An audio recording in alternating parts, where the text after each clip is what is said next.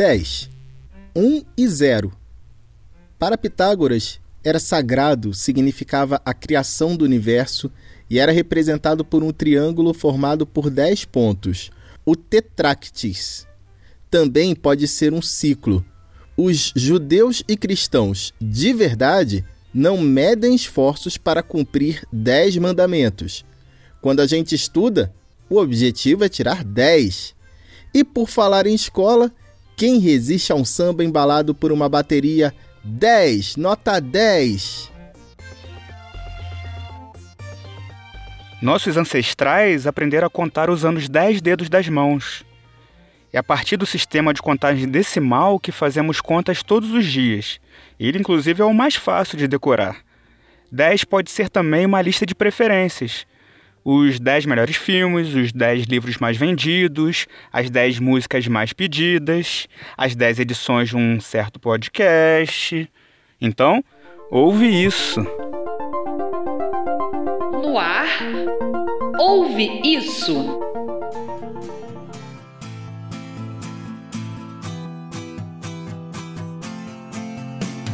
Oi, pessoal, seja bem-vinda, seja bem-vindo, seja bem-vinde. Eu sou o Rodrigo Bap e quem está junto com a gente é o Vitor Ribe. Oi, gente, e aí, Bap, que legal, hein? 10 edições. Não é? Este é o décimo episódio do Ouve Isso, seu podcast de cultura pop. E para variar, eu te convido a seguir nossos perfis no Twitter e no Instagram. Nas duas redes somos podcast Ouve Isso. Bom, na semana passada prometemos uma surpresa e você sabe que aqui não tem enrolação. É o seguinte: a partir de agora vamos subir todos os episódios no YouTube. Isso mesmo. Será mais uma forma de falar com você e teremos legendas para ampliar a acessibilidade do Ouve Isso. É importante deixar claro que trabalhar com vídeo ainda é uma novidade para gente, então tenham paciência, por favor, por favorzinho, com possíveis falhas e mandem dicas para os nossos perfis para a gente melhorar o conteúdo. O objetivo no YouTube não é ter um podcast em vídeo, né, um videocast, mas publicar o Ouve Isso legendado para pessoas com deficiência auditiva e para facilitar que um ouvinte que está aprendendo português possa nos compreender com mais facilidade. Isso, Vic, bora incluir todo mundo. Mas bora também entrar no assunto deste episódio. Você já deve ter ouvido em algum lugar que a gente usa um sistema de numeração decimal, porque usa como base o número 10. Nós adoraríamos falar com propriedade sobre números, mas somos de humanas, né? pois é, de humanas, né? Então é melhor procurar quem entende. Por isso nós recorremos às fontes. E onde estão as melhores fontes para falar de matemática? No IMPA, o Instituto de Matemática Pura e Aplicada. Quem falou com a gente foi o diretor-geral do IMPA, o Marcelo Viana. Ele começa contando como a humanidade descobriu o número 10. É, o papel especial que o número 10 tem no nosso sistema de numeração é resultado de uma circunstância anatômica, o fato de que nós temos 10 dedos nas duas mãos. Os dedos são o instrumento de contagem mais acessível que a humanidade sempre teve então, a partir daí, foi natural fazer a contagem é, baseada no número 10. Já o sistema numérico que nós utilizamos, que é o sistema decimal posicional, é, ele foi o resultado de um, de um progresso que certamente se estendeu ao longo de gerações e gerações, embora tenha atingido a maturidade é, na Índia no século V por vezes ele é atribuído a pessoas específicas, a matemáticos específicos, mas certamente foi resultado de um progresso é, ao longo de muito tempo, até atingir essa maturidade do sistema posicional decimal. E o que, que existe assim de especial no número zero? A descoberta do número zero foi um passo fundamental para desenvolver o sistema numérico que nós utilizamos, o sistema decimal posicional é porque sem o zero você não tem como representar uma posição que está vazia. Por exemplo, 203 significa o quê? Significa três unidades, nenhuma dezena e duas centenas. Você precisa do zero, precisa colocar o zero ali para indicar que não tem nenhuma dezena, porque se você não colocar fica 23 e não 203. Então esse foi um passo realmente crucial. Foi a descoberta do zero que retardou o desenvolvimento do sistema posicional. E é curioso que ele acabou sendo descoberto em diferentes eh, regiões do planeta, aparentemente de maneira independente. Os hindus eh, certamente eh, foram os primeiros a descobrir o zero, mas, por exemplo, aqui mais perto da gente, os maias também encontraram o dígito zero de modo independente. No dia a dia, a gente também usa outros sistemas numéricos, não é? Sim, além do sistema é, decimal, são usados de modo esporádico outros sistemas. Toda a informática está baseada no sistema de base 2, sistema binário. E na nossa linguagem existem vestígios de usos de outras bases de numeração. O mais claro é o sistema sexagesimal, que é usado, por exemplo, quando nós dividimos a hora em 60 minutos, o minuto em 60 segundos. Aparentemente, ele, ele remonta à, Mesopotâmia, ao fato de que os babilônios usavam uma combinação do sistema de base 5 com o sistema de base 12, daí apareceu o sistema é, de base 60. Em algumas linguagens modernas existem outros vestígios, por exemplo, em francês, 80 é 80, que significa 420. É, e, e, em inglês também existe uma palavra específica para 20, é, o que sugere que, pelo menos de forma embrionária, uma base, um sistema de base 20 também foi usado em algum momento e sobraram esses vestígios na linguagem falada. Platão, ele dizia que 7 é o número perfeito. Na matemática, isso é verdade? Na verdade, essa afirmação não tem muito conteúdo. Não existe nenhum sentido em que o número 7 seja perfeito. É um número que tem um papel importante no nosso dia a dia, porque nós vivemos pelo ciclo semanal. Então, o número 7 está é, envolvido diretamente na nossa rotina. Em matemática, existe um conceito de número perfeito, que é o número que é igual à soma dos seus divisores. Por exemplo, o 6 é um número perfeito porque os divisores dele são 1, 2, 3. E o próprio 6 que a gente não conta, ficamos só com 1, 2, 3. E se você soma 1 mais 2 mais 3, dá 6. 28 também é outro número perfeito nesse sentido matemático. Mas o número 7 de fato não é. é. Ele é interessante, é um número primo, mas não há nenhuma, nenhum sentido em que ele seja perfeito. E existe alguma explicação matemática para superstições por trás de números ou são apenas crendices? Na verdade, são é, superstições baseadas em, em, fatos fortuitos que realmente não têm muito, muita base. Por exemplo, na, na China, o 4 é considerado um número é, que dá azar, porque a palavra chinesa para 4 é muito parecida com a palavra chinesa para morte. Então, dessa semelhança das duas palavras, resultou uma superstição de que o 4 seria um número é, que dá, dá azar. O 13, é, há muitas explicações para a superstição em torno do 13. Uma delas, que eu não sei se é melhor do que as outras, é que teria que ver com a última ceia. É, na última ceia está, estão presentes Jesus e os é, 12 apóstolos, portanto 13 é, comensais, e no espaço de, de um dia, é, dois desses 13 estariam, estavam mortos, Jesus e, e Judas. Então daí vem a, toda, a, diria, é, a superstição em torno do número 13. Aliás, vale a pena observar, por exemplo, o fato de que sexta-feira 13 é considerado um número que dá azar, é uma combinação dessa superstição com o fato de que é, o nome de sexta-feira em muitas línguas é, vem de uma deusa escandinava, Freida, que era considerada malvada, sei lá, então essa é uma das explicações. Você tem o 13 que daria azar, entre aspas, por causa da explicação que eu dei antes, e mais o sexta-feira, que também é, seria um, um, dia pouco propício por ser, ter o nome dessa deusa. Vá saber. Para terminar, conta pra gente, Marcelo. Você também ajusta o volume da sua TV em múltiplos de 5? É, na verdade, não, mas eu faço coisas parecidas é, em outras circunstâncias, com é, o volume do rádio no meu carro, eu já descobri fazendo isso. Não no caso da TV, mas em outras circunstâncias eu pertenço a esse grupo, sim, que, que se deixa levar pelos, pelos números. Quando eu faço um álbum de fotos, é, normalmente eu coloco com 100 fotos e coisas desse tipo eu também faço sim. Este, senhoras e senhores, foi Marcelo Viana, diretor-geral do IMPA, Instituto de Matemática Pura e Aplicada. Obrigado, Marcelo. Provou que a matemática é bastante pop, né, Vic? Se relaciona com a linguagem, com a nossa história e com os hábitos, sejam eles de consumo ou no ajuste do volume do rádio e da TV. Ouve isso! Ainda sobre o número 10, o filósofo e matemático grego Pitágoras criou um triângulo perfeito, o tetractis, ou tétrade. Para você imaginar a figura desse triângulo, lembra muito um daqueles triângulos de cartas de baralho. São nove triângulos equiláteros, com os lados todos iguais, e aí cinco triângulos pequenos na base, outros três no meio e um no topo. Em cada aresta desses pequenos triângulos existe um ponto. São dez pontos no total. Para facilitar, a gente vai postar uma imagem no Twitter e no Instagram. Procura lá, podcast Ouve Isso.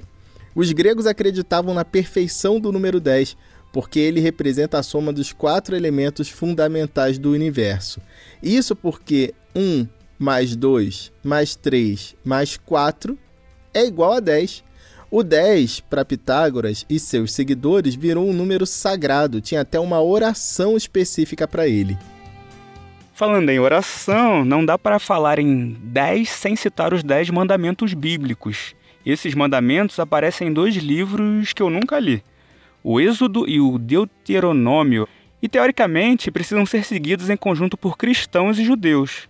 Teoricamente, né? Porque a gente conhece muita gente aí que cometeu adultério, cobiça, desonestidade.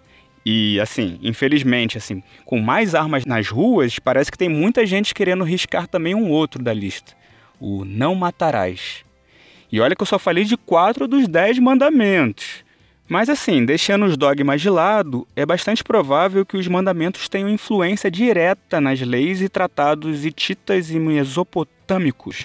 E aproveitando que você falou em culturas muito antigas, Bap, na China, o número 10 significa dualidade. É que lá o 5 representa a totalidade. Como 10 é 2 vezes 5, então representa o caráter daquilo que é duplo. E sabe como se fala número 10 por lá? Shi Hao.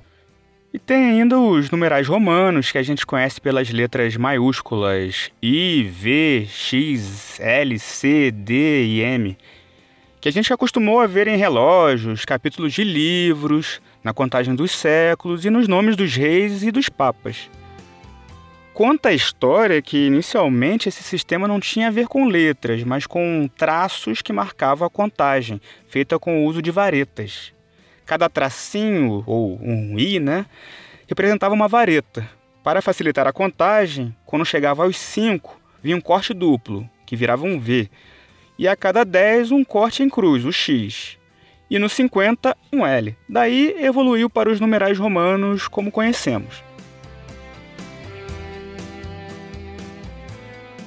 Cultura e comportamento. E que tal falar de outros números? É porque além do 10, alguns outros se consagraram na cultura pop. Zero é o nome de uma banda formada em São Paulo em 1983, quando o vocalista Guilherme Snart se juntou ao pessoal da banda instrumental Ultimato. O Snard é o único integrante da formação original do Zero que continua na banda. Essa música se chama Agora Eu Sei e foi gravada em 1985 pelo Zero, junto com Paulo Ricardo, do RPM.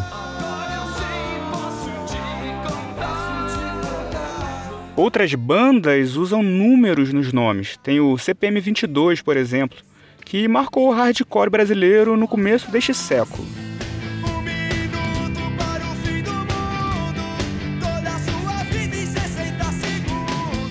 O Blink-182, que é contemporâneo também do CPM 22, mas que é lá da gringa.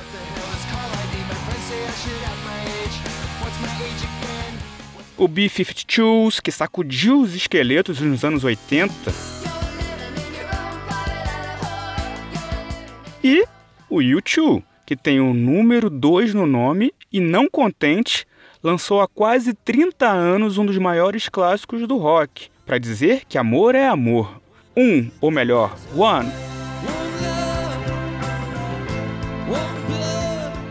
quantos casais têm One como suas músicas? E quantos amigos? E quantos parentes? Eu mesmo gosto demais dessa música, acho que não tô sozinho, né?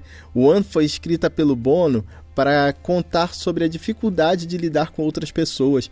Foi o segundo single, música de trabalho, do álbum Actum Baby, lançada no dia 2 de fevereiro de 1992. Olha só, faz aniversário junto com a minha mãe.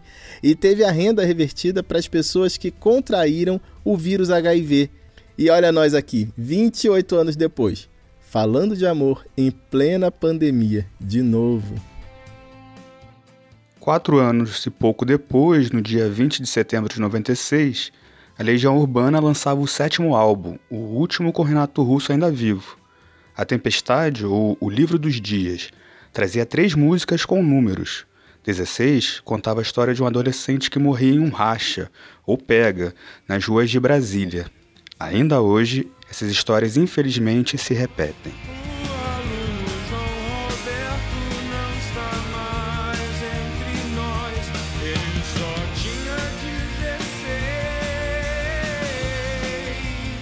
Logo depois vinha a faixa Mil Pedaços. E o disco trazia também 1 de Julho, que o Renato Russo tinha composto para Cássia Eller. E a Cássia Eller gravou essa música no álbum que ela lançou em 1994. Sou fera, sou bicho, sou anjo, sou mulher. Em 1972, seis meses depois de voltar do exílio em Londres, foi Gilberto Gil quem lançou um álbum com um numeral no título, Expresso 2222, Falamos sobre isso no episódio 7 sobre o mundo há 50 anos. Ouve lá. O próprio Gil conta que um dia em Londres anotou num caderno: Começou a circular o Expresso 2222, que parte direto de bom sucesso para depois. E ponto. Não continuou ali, deixou curtindo. Um ano depois, já em outra casa, pegou de novo o caderno e aí que ele musicou o que tinha escrito. Gil também explica o número 2222. Abre aspas. Da infância até a idade adulta, eu fiz muita viagem de trem. Os trens da Companhia Leste Brasileira e outros, saindo e entrando nas estações em Salvador, em Ituaçu, em Nazaré das Farinhas, me marcaram. Não sei por que cargas d'água, essa repetição do 2 era algo que eu estava impregnado. Alguma locomotiva de número 222 que eu vi ficou na minha cabeça e quando comecei a letra, a primeira imagem que me veio foi dela. Fecha aspas. Começou a circular o expresso 2222 da Central do Brasil, que parte direto de bom sucesso para depois do ano 2000. Sobre as metáforas usadas na canção, Gilberto Gil contou. Abre aspas para ele. É evidente que a ideia de viagem expressa na letra está ligada às drogas, os modificadores expansores de consciência da época, era um tempo de muita maconha, LSD, mescalina, e Londres vivia o auge dessa cultura. O Expresso foi uma alegoria para isso. E Bom Sucesso entrou porque era rima, e além disso fazia referência a um lugar de onde eu vinha, de onde a viagem poderia ter se iniciado, o Brasil, Rio de Janeiro, aquele bairro. Seguindo dali para depois. E já que estamos na Inglaterra, vamos lembrar que um grande clássico dos Beatles fala em um cara tão apaixonado por uma menina que só sabia pensar nela, fazia isso eight days a week, oito dias por semana, em uma outra letra composta por Paul McCartney aos 15 anos e gravada com a banda aos 24, imaginava como seria a vida aos 64 anos de idade. Em 2006, ele pôde dar respostas para as diversas perguntas que fazia na música When I'm 64, quando eu tiver 64 anos. E uma reportagem da BBC em 2006 dizia o seguinte, Vic: a comemoração do aniversário vai ser diferente da vida comum e tranquila que ele imaginou na música, cuja letra diz: abre aspas, podemos alugar uma cabana na ilha de White e você pode tricotar uma suéter ao pé da lareira. A reportagem lembra que a primeira esposa dele, Linda, morreu em 98 e o segundo casamento tinha terminado um mês antes do aniversário. O aniversário foi com um churrasco vegano na fazenda dele, com os filhos e netos. As crianças prepararam uma surpresa para o vovô Paul e gravaram When I Am 64. Adivinha onde? Lá mesmo, nos estúdios de Abbey Road, em Londres.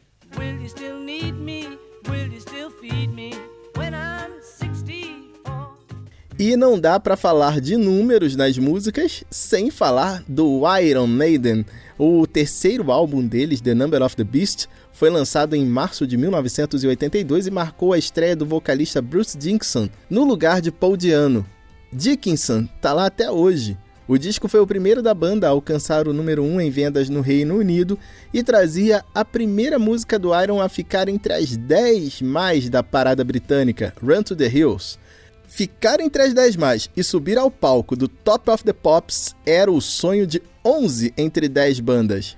Mas voltando ao The Number of the Beast, ele é o disco mais vendido do Iron Maiden, com 14 milhões de cópias por aí, e criou muita controvérsia por tratar de tabus religiosos e citar o número da besta 666.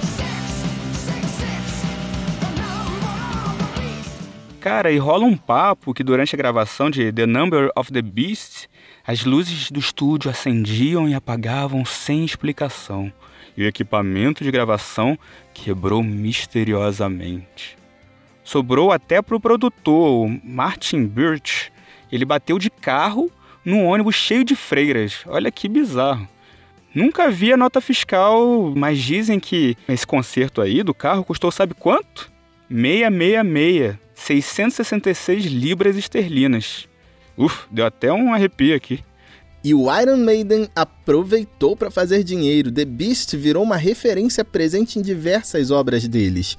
E em 2009 foi a vez de lançar o documentário Flight 666, um registro da turnê mundial Somewhere Back in Time, com direito a Heaven Can Wait, gravada no Parque Antártica, em São Paulo, e The Clairvoyant ao vivo na Pedreira Paulo Leminski, em Curitiba. Você ouve isso? No clássico Guia do Mochileiro das Galáxias, lançado por Douglas Adams em 1979, o pensador profundo foi categórico ao afirmar que a resposta fundamental para a vida, o universo e tudo mais é 42. Se você não sabe disso, aproveita que o episódio está terminando para devorar o livro. O número foi título de um episódio do Doctor Who e influenciou muitas outras obras de ficção. A USS Enterprise de Star Trek tem 42 decks. O agente Fox Mulder, de Arquivo X, mora no apartamento 42. Também é este o número da nave de Buzz Lightyear e o número que aparece na testa do primeiro robô do filme Eu Robô. Preste atenção que você ainda vai encontrar muitas referências do 42 por aí. Cara, e tem também uma importância muito grande a questão da numeração no futebol, né? Os números são muito utilizados, por exemplo, para descrever os esquemas táticos, como 4-4-2, 4-3-3. Enfim, tem vários, várias numerações para descrever esses esquemas táticos, que são assim as variações que indicam o posicionamento de atletas em campo. Mas tem uma questão que vem à mente quando falamos nessa relação futebol e números, é justamente a numeração das camisas. E acreditem, por muito tempo as equipes jogavam sem numeração. Só depois de cerca de 70 anos do surgimento do futebol que resolveram numerar as camisas dos jogadores. O motivo? As inúmeras confusões na identificação dos atletas, principalmente quando eles tinham alguma semelhança física. Era comum o mesmo jogador levar cartão duas vezes e continuar em campo, por exemplo. Foi só na década de 1930 que o uso da numeração passou a ser utilizado no futebol, quando a Federação Inglesa pôs em prática a ideia na decisão da Copa da Inglaterra, na partida entre Everton e Manchester City. Nesse jogo, a numeração foi separada da seguinte forma: do 1 ao 11 para a equipe mandante, o Everton, e do 12 ao 22 para a equipe visitante, o Manchester. Após a partida, a federação continuou com a ideia de camisas numeradas. E durante muito tempo os números eram associados às posições, né? O 1, o goleiro, a dupla de zaga era o 3 e 4, o centroavante era o número 9, mas hoje é comum numerações variadas, sem relação com essa posição. Mas ainda persiste a mística da camisa 10, comumente utilizada pelo craque do time. O número foi consagrado por nomes como Pelé, Maradona, Zico, Zidane e tantos outros e hoje é carregada nas costas por nomes como Marta, Messi, Neymar em seus clubes e seleções. Ainda sobre os números, é, tem outros números assim bastante significativos, como a camisa 12, muitas vezes associada à torcida ou o 12 jogador. Também se tornou marcante a obsessão de Zagallo com o número 13. O ex-atleta e ex-treinador usava frases de 13 letras em suas entrevistas. Uma vez ele soltou essa assim: Brasil campeão tem 13 letras. Por motivos óbvios, não vou falar sobre a combinação 7 a 1 no futebol. Vamos passar para a próxima, Vic. Então, a próxima é justamente a numeração na NBA. Outros esportes também utilizam numeração, que é o caso da NBA, né? onde é comum aposentar os números de camisas utilizados por grandes atletas. Quando uma camisa é aposentada, nenhum outro jogador pode usar aquele número na equipe. O número 23, que Michael Jordan consagrou no Chicago Bulls nos anos 90, por exemplo, nunca mais vai aparecer nas costas de outro jogador da equipe. O Los Angeles Lakers também aposentou os números 8 e 24. As camisas foram usadas por Kobe Bryant, que se tornou o primeiro jogador na história da NBA com dois números retirados pelo mesmo time. Saudoso Kobe Bryant, que morreu no início do ano, né?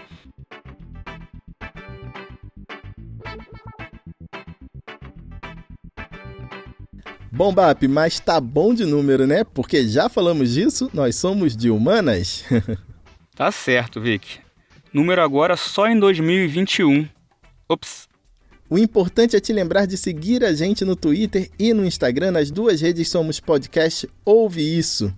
Vá lá e conta pra gente o que você tem achado dos episódios. Manda ideias, acessa o canal no YouTube também que é a estreia, né? Precisamos que você acesse, se inscreva, ative o sininho, dá uma curtidinha. É isso aí. Semana que vem a gente se fala. Até lá, pessoal. Valeu, Vic. Falou, Bap. Valeu, gente. Um beijo e até o próximo episódio.